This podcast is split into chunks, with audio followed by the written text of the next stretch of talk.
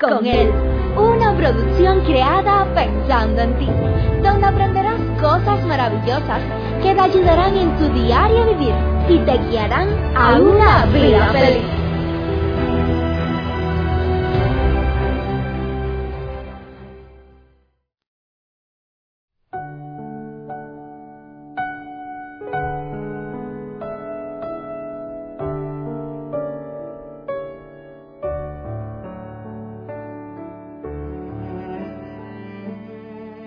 ¿Cuántas veces nos hemos lamentado en la vida por una oportunidad que pasó y no la supimos apreciar? ¿Qué tal mi amada familia? Una vez más me complace poder llegar hasta ti por este medio. Una vez más me da gozo el juntos compartir de estas hermosas enseñanzas. Enseñanzas las cuales sin duda nos guiarán y nos llevarán a vivir una vida feliz, una vida en abundancia como Dios lo quiere para cada uno de nosotros. La lección para el día de hoy se llama o le he titulado No pierdas oportunidades. Hay un proverbio chino que dice así, en la vida hay tres cosas que no vuelven atrás. Número uno, la flecha lanzada. Número dos, la palabra dicha. Número 3. La oportunidad perdida. ¿Cuántas veces nos hemos arrepentido o hemos tenido que pedir disculpas por una palabra que salió de nuestra boca? Una palabra que después que salió nos damos cuenta que no debía de haber salido. Una palabra que después que salió nos damos cuenta del el error que cometimos. Una palabra que después que salió Ahí es que vemos a la persona llorar, la vemos sangrar. Una palabra que después que salió nos damos cuenta de cuán grande es la herida que ha provocado en otra persona o en otras personas. Queridos amigos, ¿cuántas veces se han roto alguna relación simplemente porque no supimos controlar nuestra lengua? ¿Cuántas veces hemos escuchado, hemos visto, o quizás a nosotros mismos nos ha sucedido, que una palabra que salió de nuestra boca fue suficiente para romper una relación, para romper una relación con una amistad, para romper una relación con un compañero de trabajo, para romper una relación muchas veces entre padre e hijos o hijos y padre para romper una relación entre hermanos, para romper una relación entre una pareja, simple y llanamente por una palabra maldicha. Hace algunos días vi un viejo amigo y, su esposa está un poco enferma y, él y yo siempre estamos bromeando y le digo, hey fulano, trata mejor a tu esposa, la, estás tratando muy mal, eh, mira cómo la tienes, la tienes toda desarmada y, me dice él, me estoy divorciando, pero no se lo digas a nadie. Querido amigo, yo no sé si es verdad o si no es verdad, pero yo quiero decirte, aprendamos a mirar nuestras palabras, aprendamos a pensar nuestras palabras antes que salga de la boca. ¿Por qué? Porque después que salieron, ya no regresan, no tienen retorno. Por más que digas, otras palabras para tratar de ocultar esa, para tratar de pedir disculpas, para tratar de arreglarla, esa palabra ya salió y nunca más regresa. ¿Cuántas veces en la vida nos ha sucedido que han habido oportunidades frente a nosotros que han pasado y nunca más pasarán? Oportunidades de las cuales luego nos arrepentimos en, mi país hay un refrán que dice que las oportunidades son calvas. ¿Por qué? Si pasa una persona por al lado suyo y usted no le dio tiempo a, poder eh, aguantar esa persona, quizás usted pueda tomarlo por los pelos y pueda aguantarlo. Pero a un calvo, si pasó y usted no logró aguantarlo, es imposible que usted pueda aguantarlo porque ni siquiera pelo tienes para poderlo aguantar? Y así muchas veces en nuestro país se comparan a las oportunidades. José, el joven de nuestra historia, en la vida de él podemos ver que haberle dado la oportunidad a Dios para que lo guiara en su vida, esto lo llevó a actuar sabiamente y hablar con prudencia.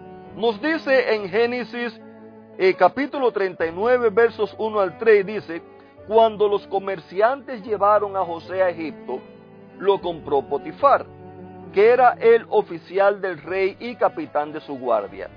A José le fue muy bien allí, en la casa de su amo egipcio, pues Dios estaba con él.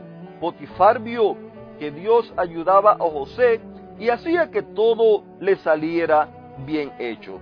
Querido amigo, no sé qué distancia había allí de a donde vendieron a José hasta llegar a Egipto. Pero lo cierto es que en ese término de camino, en ese medio tiempo, aunque José lloró amargamente por lo que le estaba pasando, porque no sabía cuál iba a ser el futuro de su vida, porque lo estaban separando del amor de su padre, del cariño de su familia, lo estaban separando de su tierra natal, pero en ese mismo tiempo él tomó la decisión. Él no dejó pasar la oportunidad. Si José hubiera dejado pasar la oportunidad, José quizás hubiera vuelto en un esclavo refunfuñón, amargado, con sed de, de, venganza, en una persona eh, que siempre estuviera de mal humor, pero no, él tomó la decisión y vuelvo y te repito, el hecho que tú decidas caminar con Dios, el hecho que tú seas una persona buena, el hecho que tú no le hayas hecho mal a nadie, eso no quiere decir que en esta vida no vas a tener problemas. Recuerda que vivimos en un mundo donde el hombre voluntariamente se lo entregó a Satanás y donde Satanás se complace en hacer de cuantos desastres pueda hacer en la vida de las personas. Satanás se complace en destruir todo lo que pueda destruir. Y de eso muchas veces, tristemente, somos parte cada uno de nosotros. José, ahora él tomó la decisión. Y es, y es ahí la lección importante que nosotros deberemos, deberíamos de aprender. Frente a cada oportunidad de la vida, cuando tú le das la oportunidad a Dios que Él guíe tu vida, Dios te va a abrir los ojos para que tú veas las oportunidades. Dios te va a abrir la mente, tu entendimiento, para que tú tomes la mejor decisión. Dios va a abrir tus labios, va a mover tu lengua, va a mover tu boca para que tú digas las palabras adecuadas. De esta manera fue que José, a pesar de ir con angustia en su corazón, él llegó a Egipto. Llegó a Egipto con la firme decisión de no apartarse nunca del Dios que había cuidado y ayudado a su padre. Él llegó a Egipto con la firme decisión de él servir en todo cuanto tuviera que servir con buen ánimo y buena voluntad. Y de esta manera fue que el jefe de la guardia pudo darse cuenta que en este muchacho, a pesar que era joven, había algo distinto. El jefe de la guardia Potifar no conocía nada de José, no conocía de su familia, no conocía ni siquiera quién era. Los mercaderes tampoco no lo conocían, ya que en el camino se lo vendieron y ellos como mercaderes al fin, como negociantes al fin, ellos lo tomaron viendo que había oportunidad de sacarle ganancia y se lo llevaron hacia allá, hacia Egipto, y allá lo, y allá lo vendieron. Querido amigo, lo que hacía que José prosperara no era su fortaleza, no era su juventud, no era de a provenía. Lo que hacía que José le fuera muy bien es que Dios estaba con él, es que Dios lo guiaba, es que Dios hacía las cosas por medio de él. Hoy yo te invito a que tú decidas darle la oportunidad a Dios. Que no pierdas esta oportunidad para que Dios guíe tu vida y tu vida sea prosperada, puedas gozar de una vida en abundancia, pero todo eso recuerda que únicamente lo vas a lograr viviéndola con Él. Que Dios te bendiga y te regale un lindo y maravilloso día.